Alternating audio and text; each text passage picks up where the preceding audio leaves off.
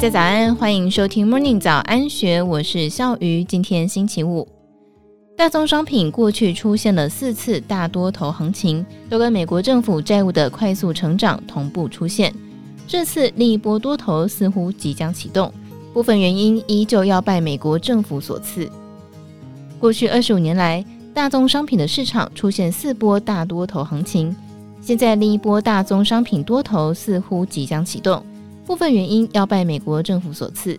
当我们批评中国重度依赖债务来提振经济，在过度杠杆之下导致经济羸弱不堪时，美国也正在重蹈类似中国的覆辙。此外，中国债务虽然庞大，但是主要用在投资支出上，而美国债务却是多花在社会福利和国防支出。美国政府预算当中还有一项快速成长的项目，也就是偿债支出。由于利率大幅上升，明年债务利息支出恐怕将会超过国防支出，成为第二大的支出。假设美国经济维持目前的步调，政府预算赤字大约一点八四兆美元，预算赤字率百分之六点八。但是地缘政治事件频繁，国防支出一升难降，万一明年景气下滑，财政赤字将会更加恶化。大宗商品的四次大多头行情，都跟美国政府债务的快速成长同步出现，例如二零零二年到零六年、零七年到零八年，以及一零年到一一年，还有二零二零年到二零二一年，跟中国的情况相似。美国债务激增是以人为方式过度提振需求。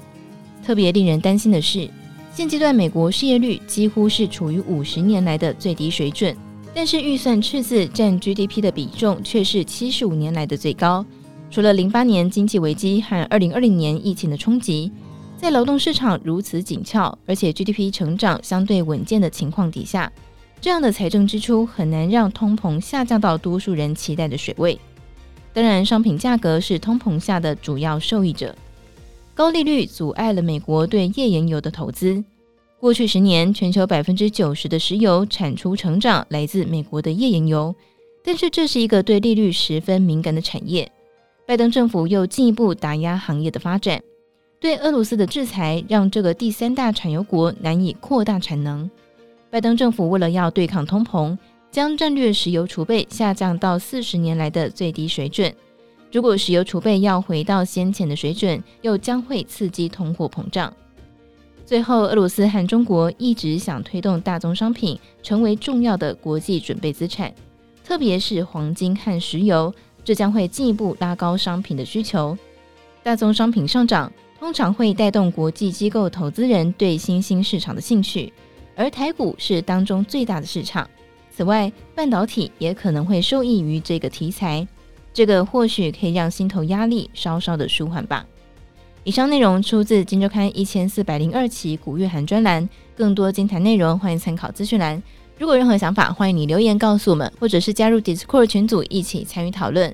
如果喜欢我们，也别忘记给我们五颗星的鼓励哦！感谢大家的收听，也祝福大家有美好的一天。我们明天见，拜拜。